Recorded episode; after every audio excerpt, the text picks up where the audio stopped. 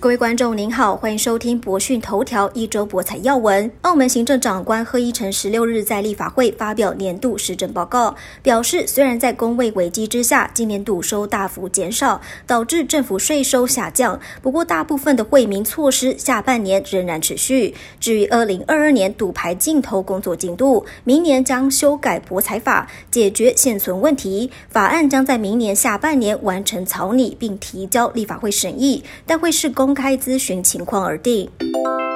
贺一成在施政报告中并未表明赌牌镜头是否延期，只表示博彩法将进立法会审议。对此，立法会议员高天赐认为，现实处境进行赌牌镜头不太合适，应该将赌牌延期一年，才会有足够时间进行镜头。梁安琪则和高天赐有不同看法，认为赌牌镜头问题要看政府何时将法案交给立法会，但不认同赌牌要延期处理。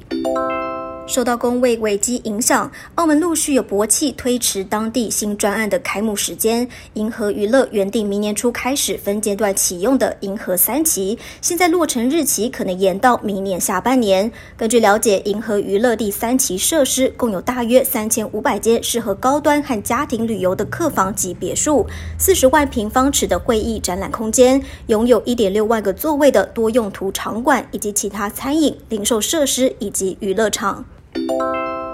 太阳城集团拥有百分之五十一股份的附属公司 SunTrust 委任菲律宾当地承建商 Megawide 承接当地的酒店娱乐场建筑工程，投入金额大约十亿港元。太阳城曾预计项目的主酒店娱乐场将在二零二三年前投入营运，至少提供四百间五星级酒店客房，而娱乐场的中场及贵宾区域共设有大约四百张赌桌和一千两百台老虎机。柬埔寨国会通过新的博彩法后，外界对网络博彩重启的猜想层出不穷。对此，柬埔寨内政部表示，洪森政府立场坚定，绝不重启线上博彩，并表示修法是为了恢复网赌的看法，只是民众凭空想象。柬埔寨国会今年十月一字不改审议通过博彩法草案，而政府拟定新法是为了鼓励国内投资人在柬埔寨设立综合度假村，进一步推动旅游业发展，创造大量就业机会。金界控股有了最新计划，要在吴哥打造国际级度假胜地，并且已经在先例取得一块七十五公顷土地的特许租赁权，距离世界遗产吴哥窟只有大约五百米的距离。预期新专案将在二零二五年以前落成，因此预料不会带来及时盈利，但长远来说前景看好。未来金界控股推广先例吴哥窟专案，以及金边 Naga World 成为柬埔寨两大旅游地标。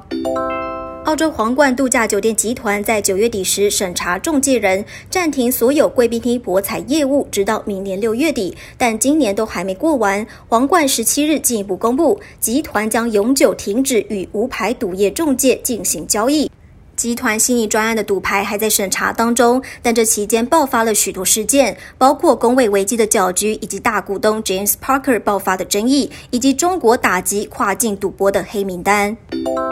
皇冠集团才刚宣布永久终止与无牌赌业中介的所有活动，紧接着又传出新南威尔士州博彩监管机构将阻止皇冠集团斥资二十二亿美元的 Crown Sydney 开发专案的启动，直到明年二月有关皇冠是否可以持有赌牌的调查结果公布。